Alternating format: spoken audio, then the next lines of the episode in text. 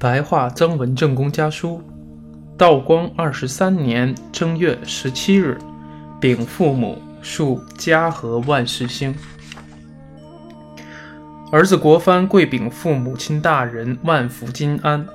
正月八日，恭敬地庆贺祖父母双寿。儿子去年冬天做了寿平两架，今年同乡送寿队的五人，拜寿的来宾四十人，早面四席，晚酒三席。没有吃晚酒的，于十七日和二十日补请两席。又请人画了一幅春轩种荫图，看到此画的人，没有不赞叹羡慕的。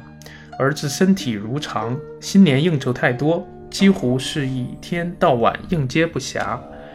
媳妇及孙女儿都平安。正月十五，接到四弟和六弟的信。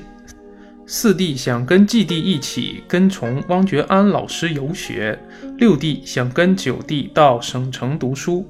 儿子想，父母大人家里的事越来越繁杂，不能经常在家塾学堂照管几位弟弟。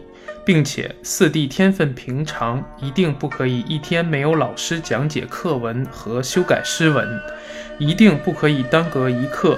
请父母大人就听从儿子的请求，叫四弟和继弟从觉安老师，他们的学费儿子待八月汇款回来。两位弟弟自然会更加发奋学习了。弟弟实际是一个不愿受约束的人才。由于乡里条件差，见闻少，一定不能够启迪他的见识，坚定他的志向，并且年轻人有一股锐气，不可以久受挫折。他不能入学，已是挫折了；想进京了，又阻止他，再次受挫折。如果又不准他去省城读书，不是太挫他的锐气了吗？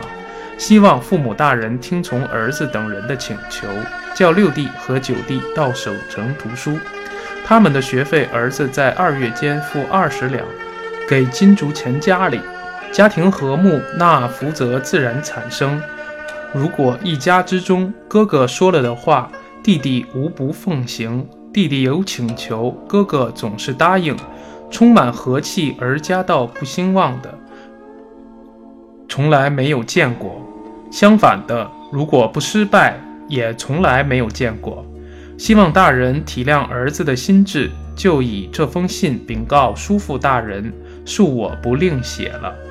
六弟将来必定是叔父家能承提家事和主业的人，为我们族上争光，可喜可贺。仅向大人禀告，其余的容以后再禀告。